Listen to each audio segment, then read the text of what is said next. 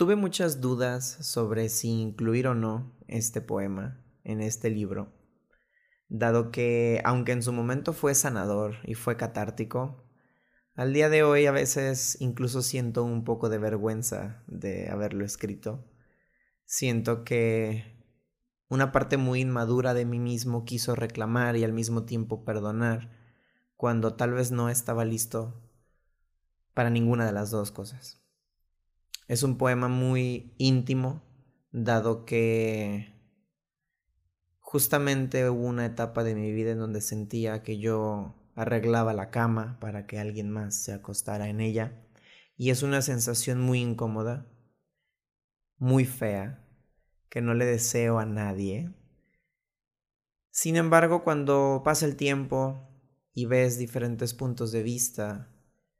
creces, y cambia tu perspectiva del amor, entiendes